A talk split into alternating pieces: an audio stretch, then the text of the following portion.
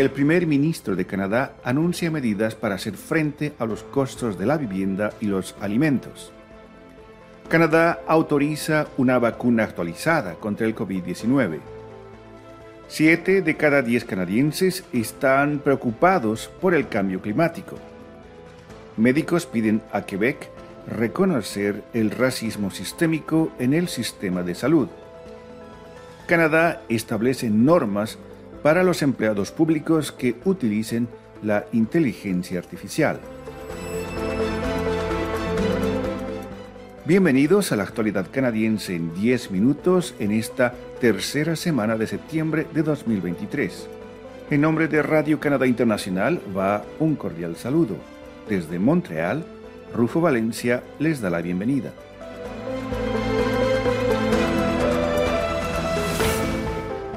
Presionado para responder a preocupaciones generalizadas de la población y los ataques de la oposición conservadora sobre el costo de vida, el primer ministro Justin Trudeau anunció este 14 de septiembre nuevas medidas destinadas a contrarrestar el aumento de los precios de la vivienda y los alimentos. El anuncio de Trudeau, cuyo liderazgo empieza a ser cuestionado en las filas de su partido, se produjo al concluir una reunión de los diputados liberales que se llevó a cabo en la ciudad de London, en la provincia de Ontario. Trudeau dijo que el gobierno federal eliminará el impuesto a los bienes y servicios en las actividades de construcción de nuevos apartamentos de alquiler, esto con el propósito de estimular esa actividad. El gobierno federal también está pidiendo a las grandes cadenas de supermercados que elaboren planes para estabilizar los precios de los alimentos y esto a corto plazo. Están escuchando La actualidad canadiense en 10 minutos, un podcast de Radio Canadá Internacional. El Ministerio de Salud de Canadá aprobó este 12 de septiembre una nueva vacuna COVID-19 de Moderna dirigida a la variante XBB 1.5 para todos los canadienses mayores de seis meses. Este anuncio se produce un día después de que la Administración de Alimentos y Medicamentos en Estados Unidos decidió aprobar la nueva versión de la vacuna de Pfizer y Moderna. Sin embargo, esa entidad estadounidense no aprobó la vacuna desarrollada por la farmacéutica Novavax. Las acciones de esa empresa también cayeron el lunes tras ese anuncio. Por ahora, Canadá solo ha dado su aprobación a la vacuna de la compañía estadounidense Moderna. Las solicitudes de aprobación para las nuevas vacunas de Novavax y Pfizer aún están en estudio, precisaron las autoridades de salud de Canadá.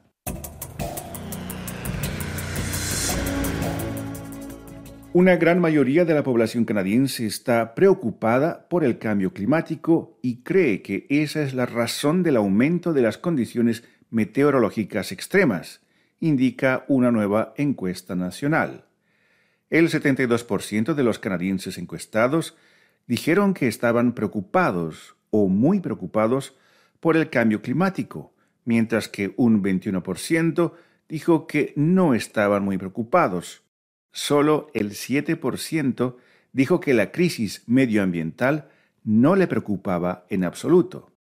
La encuesta, llevada a cabo por la firma Leger, revela, sin embargo, que solo una pequeña fracción de la población mencionó el cambio climático como el principal problema que enfrenta Canadá actualmente y solo el 40% dijo que harían algunos cambios en sus comportamientos incluso si esto conlleva un cierto costo financiero. La consulta fue llevada a cabo al final de la peor temporada de incendios forestales en la historia de Canadá.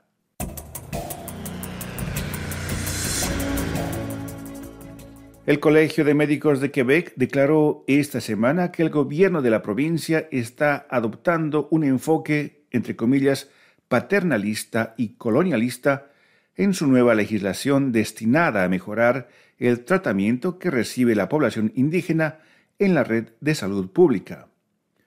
La orden profesional que supervisa a los médicos de la provincia fue la primera de varias organizaciones e individuos programados para testificar en dos días de consultas sobre un proyecto de ley destinado a instituir un enfoque de seguridad cultural para tratar a los pacientes indígenas.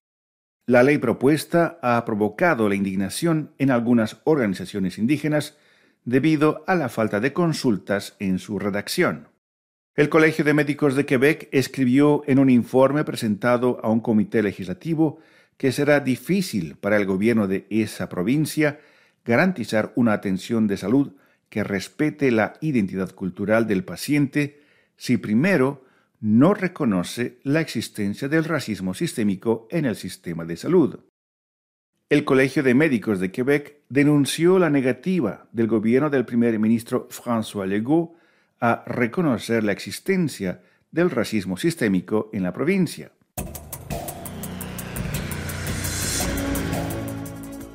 El gobierno federal presentó esta semana nuevas pautas para los empleados que quieran utilizar herramientas de inteligencia artificial como ChatGPT en el trabajo para garantizar que la tecnología sea utilizada de manera responsable, declaró la presidenta de la Junta del Tesoro, Anita Nand.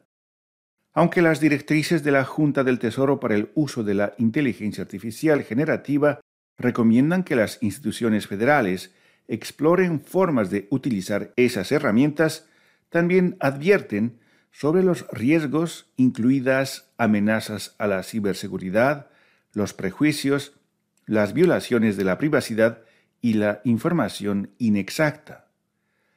Las directrices del gobierno canadiense definen la inteligencia artificial generativa como una tecnología que produce contenido como texto, audio, código, videos e imágenes para cosas como chatbots, correos electrónicos, notas informativas, investigación o programación.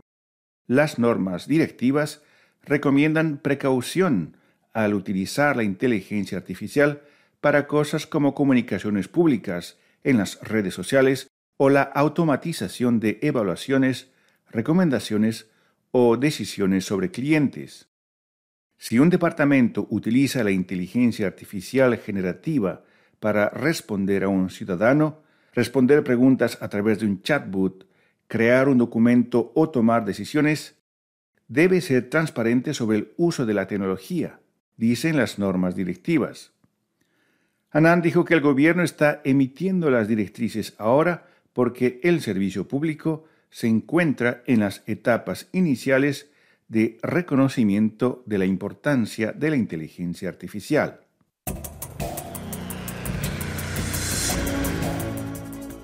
A continuación, nuestra colega Gabriela Guzzi nos da algunos detalles sobre los reportajes de la semana.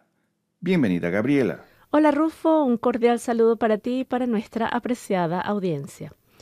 Esta semana continuamos con la serie de reportajes sobre los 50 años del exilio chileno y en esta oportunidad les proponemos un trabajo sobre tres canadienses de origen chileno, inmigrantes de segunda generación, que nos cuentan sobre cómo sus raíces están presentes en su día a día.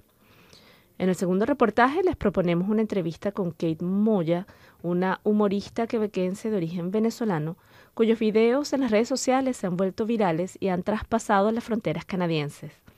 Moya nos habla sobre la retroalimentación que recibe en Quebec, en su mayoría positiva, pero que en algunos casos puede llegar a ser ofensiva, algo que ella llama racismo.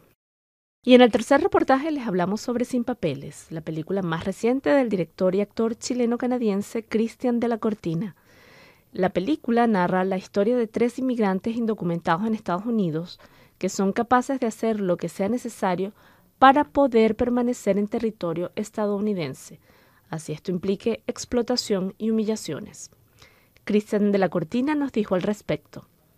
Lo que más me gusta de Undocumented, sin papeles, es la realidad, eh, eh, denunciar, digamos, la realidad de, de, muchos indocumentados en Estados Unidos y en Norteamérica.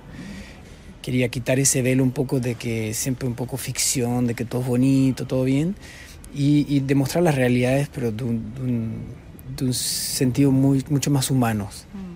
Gracias Rufo, a ti y a todos los oyentes. Hasta la próxima. Muchas gracias, Gabriela. Aquí llegamos al final de la actualidad canadiense en 10 minutos, un podcast semanal de Radio Canadá Internacional. Desde Montreal, Canadá, Rufo Valencia les agradece por su atención y será hasta la próxima semana.